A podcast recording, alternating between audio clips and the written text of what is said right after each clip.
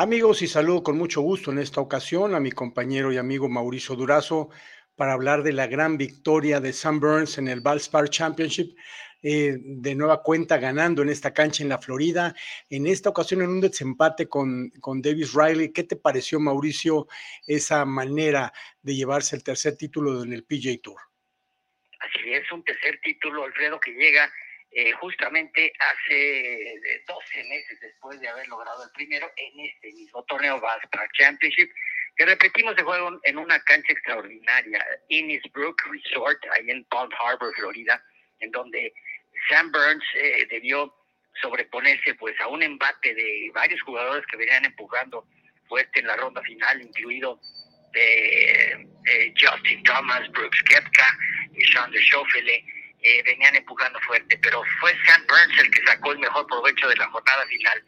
Le bastó un 69, dos bajo par, para superar a Davis Riley, que traía la ventaja, traía el liderato, pero un triple y tempranero realmente lo cimbró, lo dejó un poco sin gas hacia el final, y, bueno, pudo recuperarse Davis Riley para poder entrar al desempate eh, junto eh, con Sam Burns. Sam Burns en el primer hoyo empatan con par en el siguiente par 4 hoyo 16, desde 10 metros, Sam Burns afina la puntería en boca de una manera extraordinaria y logra así su, tercer título en los últimos 12 meses. Sam Burns, un jugador que cuando empezaba la pandemia a finales de 2020 era el número 154 del mundo, trepa ahora al número 10 de la, del mundo y él y Scotty Scheffler son los jugadores que más están llamando poderosamente la atención Sheffield ya es el 5 del mundo, Sam Burns el número 10.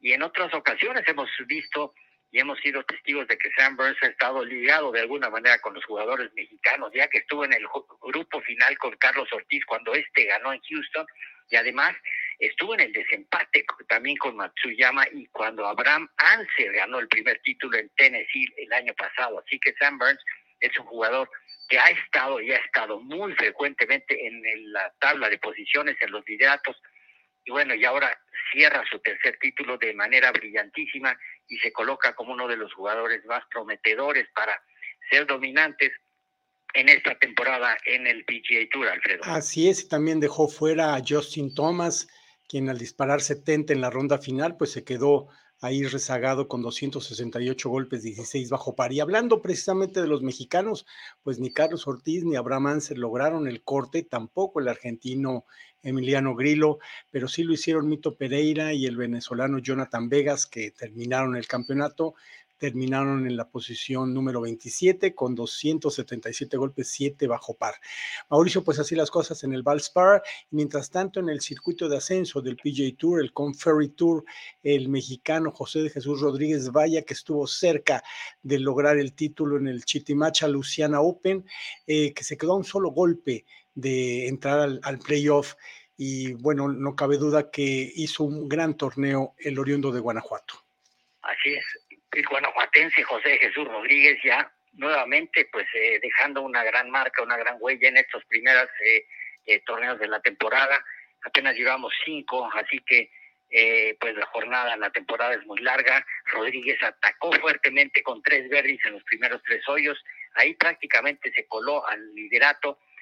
sin embargo, le dolieron algunos bogies en el transcurso del camino y al final pues, se quedó a solamente un golpe del 14 bajo par de Carl Yuan, el ganador, y Peter Uline, eh, eh, José Jesús Rodríguez termina en 13 bajo par.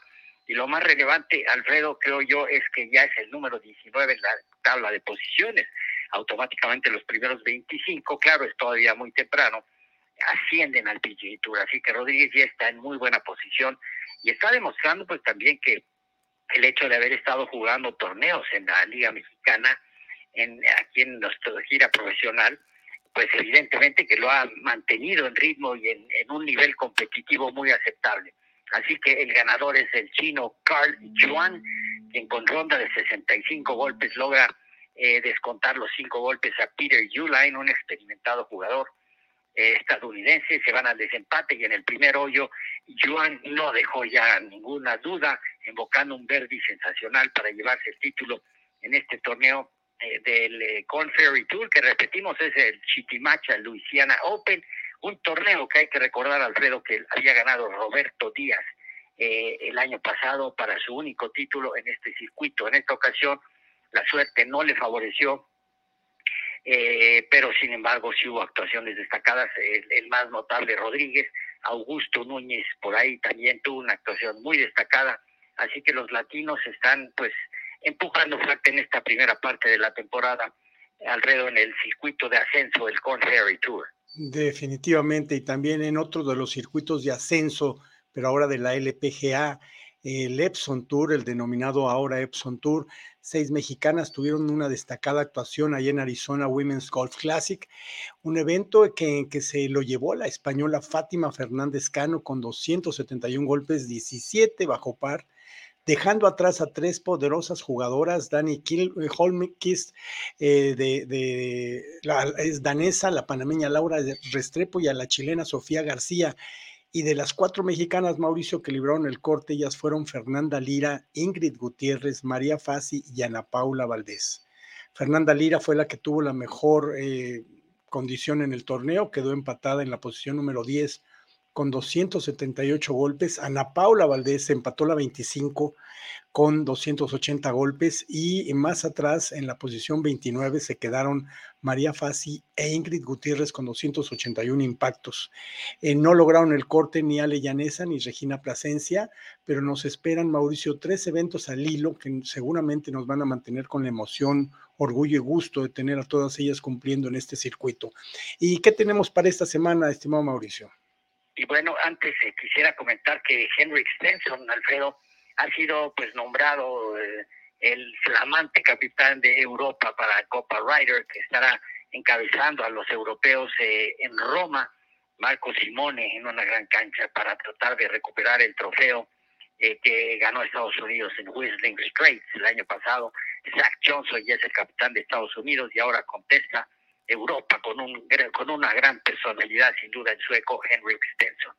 Y para esta semana, Alfredo, pues tenemos el match play, nada más y nada menos que un torneo eh, pues que siempre pues atrae grandes miradas. ¿Por qué? Porque son duelos mano a mano, eh, donde Billy Horschel estará defendiendo el título en, el, en una gran cancha, además que es el Austin Country Club. Ahí estarán, eh, por supuesto, Ortiz, y Abraham Anser en, eh, en este torneo. Perfecto, Mauricio, pues eso ha sido todo el día de hoy. Que te recuperes pronto y estaremos comentando el golf de la próxima semana. Gracias, Mauricio Durazo. Muchas gracias. Continuamos con más en nuestro programa.